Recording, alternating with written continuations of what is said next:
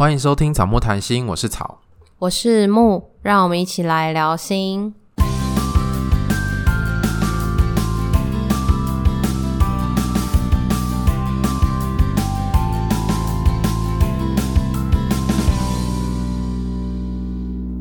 如果你喜欢我们的节目的话，请到 Apple Podcast 给我们五颗星，也欢迎来留言。那也欢迎大家去追踪我们的 IG 和 FB 粉专。这集的内容会有性相关的词汇，如果你听到草木直接谈论性的内容，有一些不舒服或不自在，这些感觉很正常，可以思考看看这些不舒服的感觉是怎么来的，也可以斟酌收听哦。那我们今天是读书会的第三集，我哦，终于到第三集了，每听一集就少一集哦。那我们今天的主题是。要和伴侣谈性，就是我们是在《让爱情长久的八场约会》这本书的 Date 三，我们上床吧。这样人听众会不会以为你在邀请他们？没有，我在邀请你啊，没有啦。这个是标题，这是标题。对，那是书中的标题。所以这一这一集就是要讨论是谈关于性、性跟亲密这件事情。其实我觉得，嗯，谈这个还蛮难的。我们之前也在读书会里面跟听众讨论过，大家普遍也觉得说这件事很重要，需要谈，但是谈起来是有难度的，不是那么容易。没有像其他的议题，比如说你谈金钱啊，或者是谈冲突，或是谈喜欢对方什么这种，就是很很容易可以直接谈。但是性好像是一个蛮特别的主题，好像可能我们自己在性知识方面也不一定这么的充足。所以要谈，可能又会更有难度。嗯，然后谈起来会有一些复杂的感受。那我们等一下就会讨论一下。那在开始之前，我们也是先跟大家导读一下我们在书中看到我觉得重要的地方。书中有提到说，其实每一对伴侣的正常的频率其实是不一样的。什么叫做正常呢？正常就是你跟伴侣你们自己的节奏跟模式。可能别的伴侣每天发生性行为，但你们没有每天发生性行为，这不代表你们不正常，因为每个人的体力时间其实是不一样的，而且这些正常可能会随着时间跟生活有所变化。例如说，比较年轻的时候频率比较长。然后随着交往的时间增加，或是随着工作压力、随着角色的变化，你的频率可能会降低等等的。这个会降低是，我觉得是好像是普遍，几乎所有情侣都会有这样子的趋势。因为热恋期的时候，可能就会。时间很长，跟对方相处，或者是那个激情非常的强烈，就是有很多那个身体有很多化学变化在进行，所以它才叫热恋期啊。对，可是时间过久了之后，你会发现，哎，你们的性行为模式好像都蛮重复的，就是大概就是那几套。可能因为刚木讲到了很多因素的影响，所以其实也没那么多时间做爱。不过有些人就会把性行为的频率减少，跟对方是不是爱我的画上一些。连接会啊，你是不是对我没兴趣了？你，你是不是不爱我，还是你外面有别人？压力好大。可是我想跟大家讲，就是频率减少是非常正常的，而且大家不要想说，就是好想回到刚开始热恋的那个样子，这不可怜。可是你记不记得之前就是书中也都有提到说，呃，热恋的感觉其实可以重新再培养，然后回到那个热恋的感觉，但其实那个感觉其实是会有。增长跟消退的，嗯，但是我觉得你如果再用一些技巧回到热恋的那个感觉，那感觉上还是有点不一样。对，可是重新啊，还是是可以比平常的生活再多一点的热恋跟激情，可是没有办法回到一开始最初的那种热恋跟新鲜感吧？对啊，所以有一些人，嗯、呃，可能分手的理由会是你变了。但是我们一定都会变的啊！对，这人就是会变，关系也会变。如果你都没有变化，我觉得这样子不长进。你不要再乱呛别人。没有，总是会随着时间有一些变化，不管是你的体力或者是你的想法上面。嗯，对，没错。所以其实这个书里面想要告诉你的是，就是不管怎么样的频率，找到适合你自己，那对你来说就是正常。其实我们常在咨商的时候也会遇到有个案问我们说。哎，我一天打手枪两次会不会太多？或者是说，哎，我跟我的伴侣三个月才做一次爱，好像一季才做一次爱，这样会不会太少？就是太多或者太少那，其实是主观的定义，那其实就是当事人自己心里觉得 OK 就 OK 了。所以大家不需要去跟别人做比较，这频率就是你自己觉得 OK，你的伴侣觉得 OK，那就 OK 了。可是我觉得，因为在伴侣关系里面难的是，我觉得 OK，你觉得不 OK，很长啊。对啊，所以这才是需要讨论的地方。所以，我们这一集就会跟大家来讨论一下这件事情。然后在书里面，其实也有提到一个部分是说，如果你想要有美满的性生活，你想要谈论性，那你就要把性摆在关系的优先位置。但我们觉得，可能在我们的文化里面，这个部分会有一点困难。因为好像，如果我们把角色拉大一点，好，变成是呃有小孩的伴侣，有小孩的夫妻，在性跟孩子之间，可能大家通常会先选择孩子，觉得要把父母的角色扮演好很重要。我们会在外国的电影会看到说，啊，我们就找一个陪玩的姐姐或哥哥到家里面来，然后夫妻就自己出去约会，去看场电影，喝个酒什么的。可是，在台湾好像有啦，可是比较少。或者是看到那种陪玩的时候，父母其实也都会在场。嗯，就好像他是个分担压力，而不是说我要来修护我们的关系那种感觉。把小孩放在家里，或是把小孩托给别人，自己出去约会，我觉得父母有时候可能会有一些罪恶感，觉得好像没有把父母这个角色做好的感觉。可是我们必须说，就是像是夫妻关系的经营，其实真的需要你额外花时间跟花心力。如果你所有的生活、所有的焦点都在小孩身上的话，其实夫妻关系这一环可能就会慢慢的被你放到后面去，然后他怎么坏掉你也不知道。那如果是没有夫妻的伴侣呢？你是说没有结婚的伴侣，就是没有小孩的？啊、对，没有。有人吃吗？我刚一时就想你在讲什么。你讲的时候才发现我到底讲讲什么。对啊，就没有小孩的，就是没有结婚，就是伴侣这样。要谈性这个主题的确也不容易，因为我们可能像一开始讲的那个性知识的部分，还有谈这个东西的时候，有一些有时候会有一些很复杂、很隐微的感受，你有时候会不敢讲，不好意思讲，或者讲了怕对方怎样。那我们就稍微的想了一下，可能会跟哪些有关。我们第一个觉得有关，可能会是我们的文化。嗯，因为我们的文化里面其实比较不鼓励我们讨论性的东西，所以性好像在我们文化里面会比较隐晦，然后是禁忌的，没有办法谈的。而且好像谈性的时候，就会感觉很像会有一些污名吧，就是会被标签说啊，你这个人是不是很很随便，没有操守，没有节操什么的。可是大家对性其实是有很多的好奇，所以其实谈性的 podcast 蛮多的。对，一个很有趣的现象。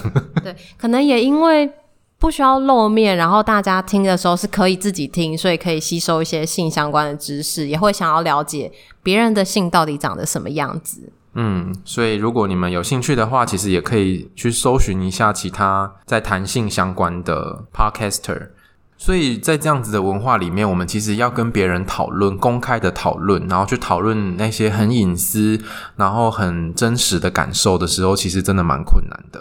而且我觉得有时候可能你可能跟好兄弟或好姐妹聊比较容易一点，可是如果真的要跟伴侣聊的时候，因为他也是当事人，就会真的有困难。可是反而跟当事人是最需要聊的啊，因为你才有办法去改变，或者是去调整你们的关系。对，那第二个，我觉得有时候我们能不能讨论性，好像也跟性别有点关系，因为我们的文化里面好像会比较鼓励男生是主动，然后女生是被动的角色，所以男性其实也会对性能力上面有蛮多的焦虑，就是我表现得好不好，我是不是有能力的，我没有让我的另一半舒服开心。这些好像这些都是他的责任，对，责任都他都扛在肩上那种感觉。然后女性好像就会被鼓励是比较被动的角色，嗯，就如果太主动的话，反而还会被说啊，你是不是荡妇啊？是不是很很淫乱啊？等等的，对对对，很随便之类的。可是其实女性也会有自己有需求的时候，然后或者是也会有自己想要的方式。虽然我们这边在讲男性、女性是在讲异性恋的部分，嗯，但其实我们之前。好久好久以前有跟大家分享过，我们去上伴侣性智商，嗯，在那个时候，其实我们也发现到说，在同志的性爱里面也会有隐含的异性恋的框架在里面，就是在关系里面一定有一个人会是时常是主动的那一方，嗯。不管是男同或女同，好像有的时候，很多时候会是同一个模式，就是固定由某一个人主动去邀约性，好像比较少会是两个人轮流的，因为那其实不是每个人习惯的方式。嗯，好像在那个同性的关系里面，也会有异性恋的文化的影子。而我我觉得我自己的经验是，就是如果那个角色互换，是蛮有情趣的。这个情趣应该就是一个变化吧。嗯，就是有时候是我邀约，有时候你邀约啊，然后你会体验那个不同位置的感受。嗯，可是如果是你不习惯做这件事的话，可能当你要做这个翻转跟调整的时候，你也不知道怎么做，你也会担心你的伴侣怎么看你在性这件事情上面，会不会觉得你最近欲望比较大，或者是怀疑什么之类的？这个东西真的是需要讨论，可是讨论起来又不太好讨论，所以大家。有兴趣真的可以去把书买来看。好，那我们就进入今天的正题喽。那我们今天的第一题是想要跟大家聊聊，就是从小到大，你从哪一些管道获得性知识？大家也可以先想一下。五分钟会不会太久？我觉得有时候如果真的是要特别去想，可能不一定会想得到。诶，因为好像需要透过一些别人的例子，然后你就觉得，诶，好像有诶，我也是这样。不然有时候好像不一定会想得到。嗯。不过我们有在读书会里面讨论，那有一些听众的回复，呃，我们大概整理一下，大概是第一个是从书本，然后再来是网络，网络例如说 D 卡、PDT，或者是 Google 或者是 YouTube 之类的，嗯，然后我们自己也有想到。小时候其实有在电视上面看过彩虹频道，在还没有网络的那个年代，不知道大家有没有经历过？就是第四台里面其实是会有那个彩虹频道，对。然后后来好像被锁码了，就是你一定要有密码才能才能看得到。就是这些，其实后来到现在应该是第四台上面不会有这些东西存在。现在应该还是有吧，就是会有一些成人频道，只是现在网络真的太方便了。成人频道不是在摩铁才会有吗？没有啊，在家里面也有，在家也会有。一百多台以后，哦，就是你平常不会去切到，可是还是，是。然后或者是说，从跟朋友的讨论或是开玩笑里面去得到一些相关的性知识。嗯，就像我高中的时候是读男校，然后男校一定会在那边开黄腔啊。然后我记得那时候好像有流行 MP4 吧？你知道那个机器吗？就是 MP4，那可以看影片的，就是比 MP3 再大台一点吗？对对对对，然后它那个就是荧幕，荧幕应该小小的吧？对，荧幕比现在的手机还要小，可是你就可以从里面看 A 片。对，所以就是会有同学把他的 MP4 里面就装满了 A 片，然后让大家那边传着看这样子。嗯。认识性的管道好像就是从这一些非正规或是比较不是正式的管道。我还有想到那个漫画跟小说，就是我国中的时候很爱看漫画跟小说，然后那时候比较多看都是日本的漫画，然后里面也都会有一些可能接吻啊，或者是有一些可能要接下来开始发生性行为的画面，嗯，然后或是言情小说，言情小说都会描述的很露骨，嗯，你你还记得吗？我不记得欸，可是我记得那时候看的时候就会觉得。很害羞。你说你那时候是国中还是高中？国中，国中。哎、欸，我国中也有看过哎，就是我国中我们班也是会有人去租一整箱，就一整箱，就大家一本传，每一本传着看，然后上课就都在看那些言情小说。就现在想起来，就是套路都差不多，可是当时就觉得蛮好看的。对，我们发现好像大家其实听众跟我们自己的经验比较多，都是。自己主动去获得这些知识，不管是透过查询啊，或是透过朋友的部分，好像比较少一些正式的管道，例如说学校的课程，或者是有一些专业的书籍、讲座、宣导等等的。我自己唯一比较有印象的是高中的护理课，我们那时候是男生跟女生分开上，男生上军训课，女生上护理课，然后护理课的时候有那个。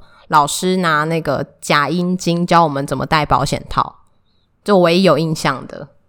这样你们真的不错诶，因为我们我好像没有印象有拿到假阴茎跟摸到保险套，以前真的没有。可是我们以前有上那种健康课吧？但我就会想说，不知道男生有没有被教诶。我我的经验是没有，因为如果女生会是女生要帮男生带嘛，但男生自己应该也要会啊。理论上是啊，就是其实都不管是什么性别都，是需要戴，就是除了女同志可以不用。那大家也可以回忆看看，就是在你从小到大学校有没有提供你一些性相关的知识，还是说上健康课的时候老师说，哎，这个回去自己看哦。嗯，我记得以前健康课常常被拿来考试，借课考试应该是国中吧？对，国中的时候。国中不知道为什么怎么那么爱考试，对啊、早自修也考，然后中午怎么吃饭之后也考，就是一直都在考。然后班会也要考啊，健康课也要考，什么生活科技那种童军家政也都要考。对啊，我觉得大家也可以想一下你，你在你后来长大之后，你会去回想那些管道得到的知识是不是正确的？对。我觉得，如果同学之间的讨论会不会有很多的知识，其实是一些很荒谬的知识。你有听过那个吗？就是可乐杀精。有，这根本就完全没用。可是这些知识你也是从同学那边得到的。对，或者是说什么，嗯，不要射进去就不会怀孕这种。所以大家的性知识可能也都要去做个查询跟确认是不是正确的，不然可能会让自己有一些风险。嗯。那我们第二个要讨论的是你的家庭、学校教育或者文化怎么教你性。从听众的讨论，我们发现其实大概可以归类为三种：一个是家庭里面有去讨论、有去教育的；然后第二个是没有去讨论、没有受过相关的教育；第三个是从隐微的讯息中让你告诉你一些关于性的东西。我们刚刚已经有稍微讨论一下学校嘛，就是大概会有稍微碰到，可是又不是很深入，可能一节课两节课而已，然后剩下的时间都拿去考试了这种。可是我觉得家庭是一个蛮重要的性教育的场所，可是其实多数的家庭，应该说蛮多家庭是不会跟孩子谈性。可能在我们那个小时候，但现在其实蛮多的绘本跟素材去教家长怎么跟孩子谈性。然后我们从读书会的听众的一些经验分享里面发现，其实有些人是完全大家都不讨论，可能都是要自学或是从中学。真的，我觉得从中学真的是蛮惨烈的诶，因为你就要一直去碰壁啊，然后就会有很多的挫折，或者是有很多的担心。嗯。我觉得这种好像也会影响到伴侣关系的发展。就是如果一开始是双方是不舒服的话，然后其实是缺乏技巧，不知道怎么做。但是不知道怎么做，或者是一开始的那个磨合，其实好像都很正常。嗯，对啊。没有人一开始就是高手，都是 天生的性爱高手。没有人一出生就是老司机，对，都是需要学习的。可是这个学习的过程对大家来说，好像很容易放在自己的心里面，觉得受伤或是有些担心，可是不一定会提出来跟伴侣讨论，因为这个跟我们前面讲的那个表现的能力，就是你的性能力跟你自己的这个人，好像很容易画上连接。嗯，就是。如果我的性方面表现得好，代表我是一个有男子气概的人，或是代表我是一个有魅力的女性等等的。那你们家呢？你们家有有在跟小孩讨论这些事情吗？我没有太大的印象，我只有印象是我那时候发现月经来的时候是觉得，哎，奇怪，怎么会有流血？就是那时候也不知道是血，就觉得是红红的。后来才知道，哦，原来那是月经。然后等一下，所以你在月经来之前，你不知道？女生到了青春期会有月经这件事情哦，我没有印象，因为我是发现的时候跟妈妈讲的时候，后来才知道原来这叫月经，然后才去学怎么用卫生棉。天哪，我 无法想象哦。可是我我其实就是是国小的时候哦，我那时候蛮早，大概高年级的时候。可是我印象中，我好像蛮早就知道青春期，然后身体会有一些变化，然后女生会有月经。你什么时候知道的？我记得好像国小的健康课好像有教诶、欸，然后就会知道诶，比如说男生会梦遗什么的，然后我就一直在等，说我怎么还没有梦遗？那你有觉得你比较慢吗？那时候还是觉得自己不正常？怎么课本说会有，但我都没有。我没有觉得比较慢，因为很多同学也没有。你确定他们没有，还是他们不好意思跟你说？哎、欸，我们同学之间会聊啊，就是有一些人会先长毛，嗯、先长一毛或先长阴毛之类的。嗯，然后他就会说：“哎、欸，你看又长了，就一夜发现长了好多根这样子，蛮有趣的。”但我是现在想起来是那个时候开始有一点印象，然后我觉得印象很深刻的是，其实我们家也不太会去。聊关于性的这件事，然后我是某一次，可能因为工作比较忙，然后压力比较大，还是怎么样，作息很乱，然后生理期很久没有来。我妈问我说：“你月经是不是很久没有来了？然后问，就是有点隐晦的，好像是要担心我是不是怀孕了这件事。我才发现说，原来我妈都有在注意我的月经。你说他可能会定期去翻垃圾桶之类的吗？也没有到翻垃圾桶，因为垃圾桶是共用，就可能厕所都是他去收垃圾的，所以他可能有生理用品的时候就会知道说，哎，我可能月经来了。可是他发现我，他问我说，哎，我是不是很久没有月经来了？因为要担心我是不是怀孕的时候，我才发现说，原来他都有在记我的日期，或者是大概有印象我这个月有没有来，因为我自己有时候都会忘记，我都要去看 APP，嗯，才知道说，哎，我是好像很久没有来了，然后。可能就要去 follow 一下，到底发生什么事？是压力比较大吗？还是呃有失调，还是什么之类的？那时候才发现，原来他都有在注意垃圾桶。好，突然觉得好像有另外一只眼睛在看你的感觉。对，所以我那时候我就跟他说没有怀孕，然后我还跟他说，如果你担心的话，我可以去验。是，那后来呢？也没有后来啊。然后就是来的时候，我就跟他说：“哦，我月经来了。”哦，幸好有来这样子，你妈可能也松了一口气。对啊，但是我在想，可能跟我的表姐们生很多有关吧，担心 担心我跟他们一样，就是、哦、对啊，没有结婚就生小孩。可是我妈从来没有去问我什么时候要结婚跟生小孩这件事。嗯，即便到我现在的年龄，他们也都没有说。可是我从他们谈表姐没有结婚生小孩的事情。就是他也是跟那个男生孩子的父亲住在一起，嗯，可是他们没有婚姻关系，然后不会觉得他们去讲他不好或是什么的，他们只会觉得那个男生不好，只是没有听到他们在讲姐姐的不好之类的。嗯，所以除了这个之外，你们家基本上是不太会讨论跟性有关的话题吗？对啊，好好低沉哦，刚刚是怎样？就有点卡痰。好了，对啊，那你们家呢？我们家其实就是我妈还蛮，因为我爸妈都有，我爸妈都有时候会时不时冷不防的就来一个很开放的话题，然后我就会吓烂。例如呢？就是我国中的时候，我们家有一阵子在卖面，然后就在那个面店里面，然后我妈就说：“哎、欸，啊你会自慰吗？” 这么突然吗？对啊，如果是你，你会怎么回答？在面店哦，旁边还有其他客人吗？那时候好像没有其他客人，可是就是在一个公开的场合，你没有预期。对，我傻眼了，而且我不知道怎么回答，我可能会问他说：“为什么你要这样问？”哦，OK，我那时候好像我印象中我回答说，我就我就尴尬了，就几秒钟，然后我就说：“嗯，你会我就会啊。”很烂呢，那所以他会吗？我那时候才国中哎，那那妈妈会吗？我不知道啊，后来就没有再继续讨论这个话题。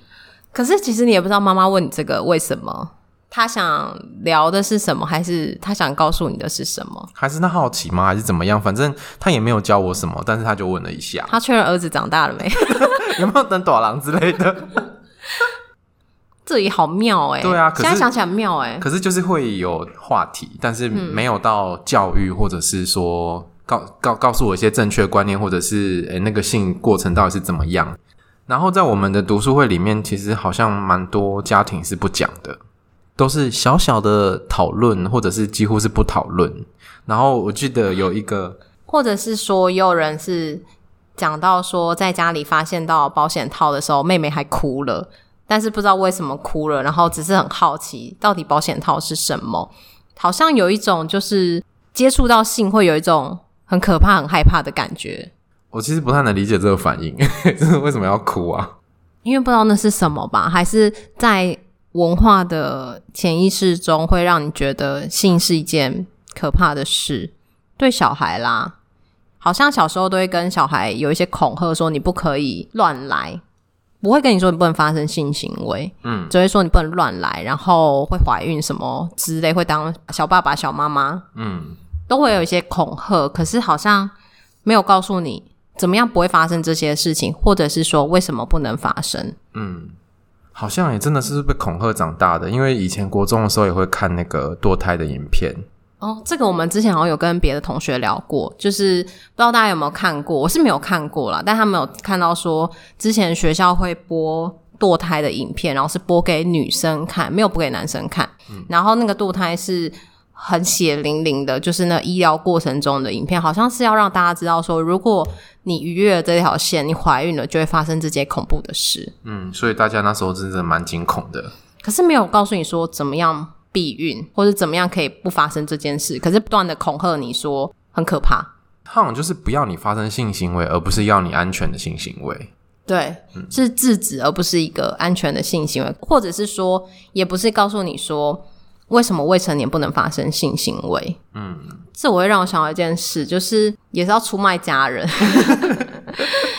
反正他也不会听，就是你弟不是有在听吗？不是，不是，是是是姐姐。哦，对，就是那时候跟姐姐年龄很近，她在高中的时候就有跟我讲说。她发生了性行为，第一次性行为。然后我记得我那时候印象是我告诉她说：“哈，这样子好像之前新闻有说，越早发生性行为的话，就是罹患子宫相关的疾病的机会是会增加的。”可是我不知道这些资讯到底哪里来的。可是我那时候是这样告诉他。嗯，那等一下这个资讯是正确的吗？我不知道是不是正确的，当时啊，哦，但现在。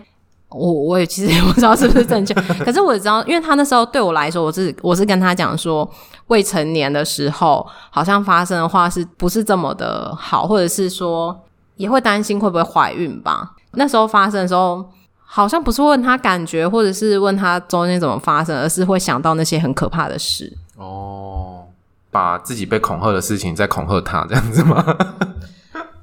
或者是也不是恐吓他，就是直接连接到是这些可怕事，而不是想到是他们关系很好而有性，嗯、或者是性这件事情是愉悦的。那时候第一直觉带来都是那些可怕的恐吓。嗯，对这好像是一种被制约的反应。对，就在那个年纪，好像想到性，其实那个爸妈的脸就会浮出来，或者是很担心会怀孕啊，或者是发生完之后你也不知道那个避孕有没有安全，你也会担心后面的经期之类的。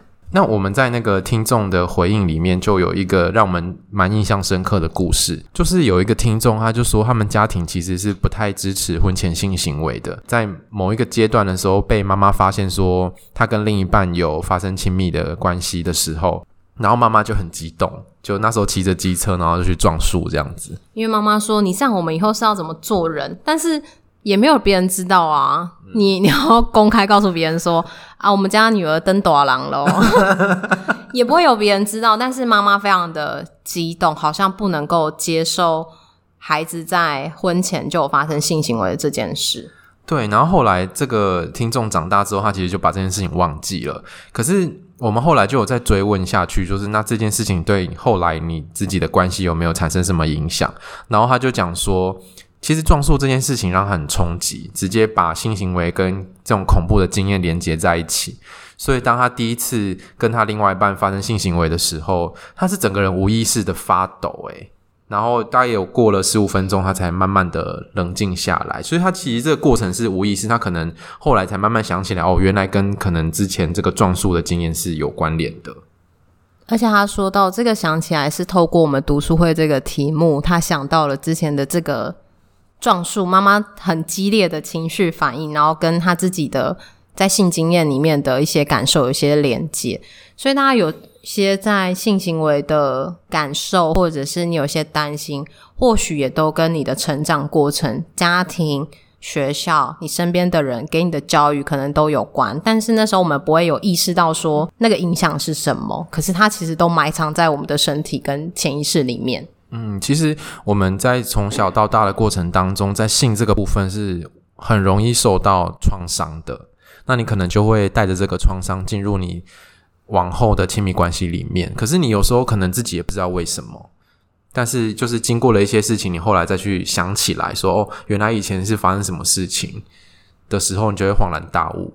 嗯，我觉得好像我们蛮多个案也是会跟这个听众是一样的这个状况。好，接下来的题目是。谈性会让你有哪一些感受？你自己会有什么感受？会害羞。是以前还是现在？以前当然会比较严重啊，现在就是还好，因为老了。小害羞这样。而且我以前的害羞是很明显，就是我的生理反应很明显，脸红吗？就是我会耳朵红，连脖子也红，这样子。嗯，嗯跟煮熟的虾子一样。对对对对。所以这个现在不会害羞，是因为随着年纪的增长，经验变多。没有，现在就会觉得弹性是一件非常自然的事情。什么环节还是什么情境下让你觉得弹性很正常？我觉得也是被教育的，就是以前真的是太隐晦了，所以大家有一种那种把这种很私密的事情拿出来谈的那种害羞，而且会尴尬。可是如果真的聊开了，就会很嗨。被教育是什么的教育啊？就是那个教育是说，性这个事情，性的欲望就跟你吃饭的欲望是一样的。那它就只是人的一个欲望，然后你会寻求一个欲望的满足，那都是一样的道理。所以其实没有必要这件事不能谈。其实这件事也很重要，也是人生的一部分，也是关乎你人生幸福的一部分啊。其实这个东西能谈是很重要的。所以我后来就是慢慢的、慢慢的就会让自己更开放，能够去谈。所以现在也能很能够在节目里面跟大家就是讲一些，比如说就做爱啊，或者是讲一些性器官的名词这样。是，我觉得我觉得可以跟咪咪谈，对，可以跟咪咪，对，就是那边就不会太惊恐这样。我觉得也是会像你讲的，觉得害羞，或是觉得不自在，或者是也会担心别人怎么看我吧。然后会刚刚问你说是哪个时候开始变成现在这样可以谈，是因为我有印象的话，大概应该也是接触性智商之后才开始，所以其实蛮晚的。啊，你什么时候接触性智商？嗯 就也是近几年啊，因为在上性智商的时候，也是开始第一次大量的接触到性很多的名词。老实说，就是当我们越自然、越不避讳的去谈这些东西的时候，个案也会受着我们的影响，然后可以很直接、很自然、自在的去谈性。所以我慢慢的开始可以谈这件事。可是，在之前，我没有以我个人的部分去谈性这件事。你懂我懂我那个差别吗？我知道，所以你以前是真的都几乎是不谈的，是不是？因为身边的朋友也没有什么在谈啊。那时候在谈就是我刚刚前面讲的那个跟姐姐的经验，然后后面可能顶多偶尔朋友有稍微大学的时候朋友稍微有讲一下，或是我高中朋友有跟我聊了一下，但是不是那种很频繁、很长，可能大家顶多都是。会讲不是因为分享经验，而是例如说他会担心怀孕，或者是他说最近好像没有来，会有一些担心，或者是说有一些好笑的例子，这样比较不是那种就是说啊，我昨天跟我男朋友发生性行为，我觉得他怎样怎样的，不是比较不是这种。嗯，所以你们不不会去取经吗？就是去问别人说怎么样做比较好，或者是怎样会比较快乐之类的？没有哎、欸，天哪，那我真的蛮幸运的哎。你你身边的朋友会？会，就是我到我在国中、高中，然后大学，嗯，都会有一群朋友是可以谈性的。我真的好幸运哦，他们是你的贵人，或者是是不是跟性别有关系？女生好像是谈性会比比男性更不自在一点。或是在我们前面谈的性别的框架在里面，你会担心别人怎么看你？因为在我们的文化里面，好像会觉得男生谈这些东西是很 OK，嗯，可是女生谈的时候，就会别人会带着有色的眼光来看你。嗯，好像有欲望的女性是是会有很多负面的标签。对，可是不会觉得说你很你对自己的欲望是了解的，或者是你很知道自己的需求是什么，不是这样子的评价。这边我还蛮喜欢书上面的一句话，他说：“如果我们可以对自己的欲望或者是自己的情感诚实的话，其实就比较不会伤害到对方，或是不会造成误解。”我觉得大家其实也都会有一些担心，就是会不会影响或者是伤害到伴侣。可是我觉得其实这有点难呢，因为光要认识到自己的欲望跟诚实，并且表达出来，就不是件容易的事。因为有些像我讲的。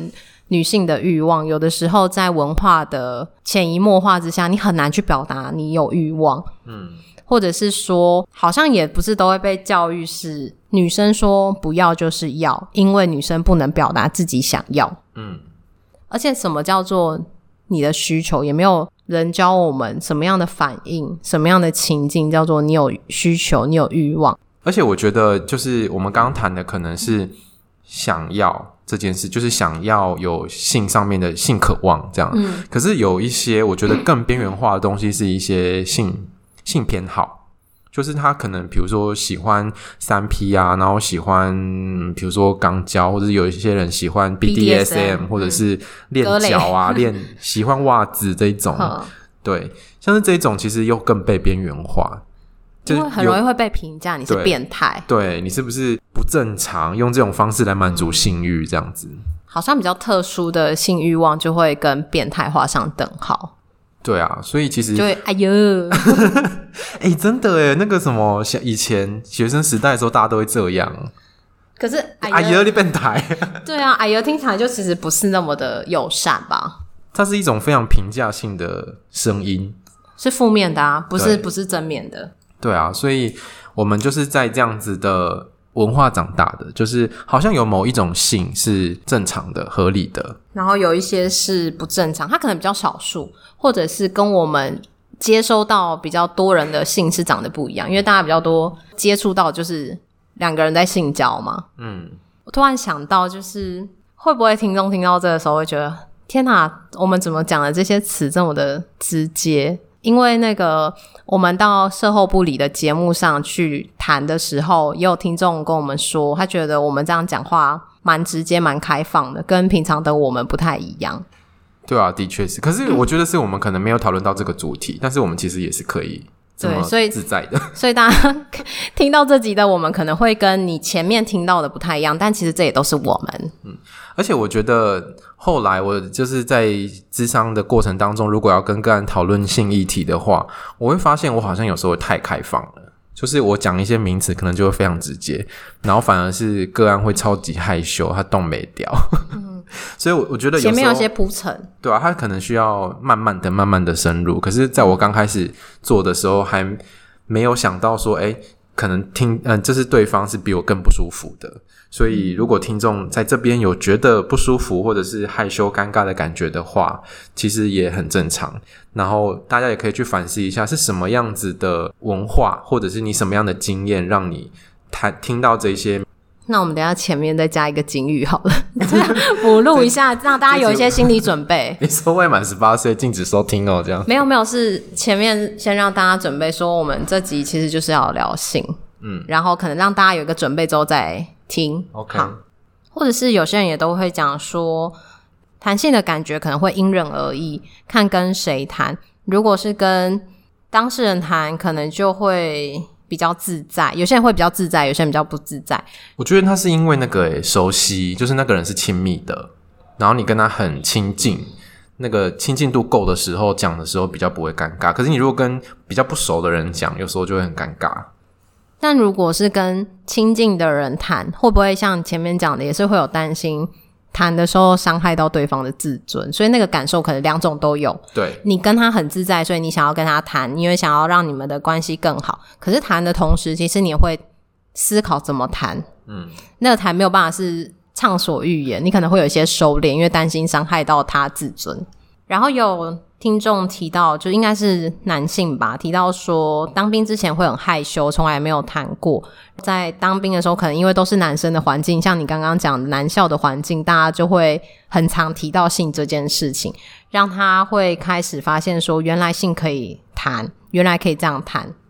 所以好像这样子看下来的话，大部分的人都是会有一些害羞啊，或者是兴奋，兴奋。但是害羞是可能同时都会存在的感觉。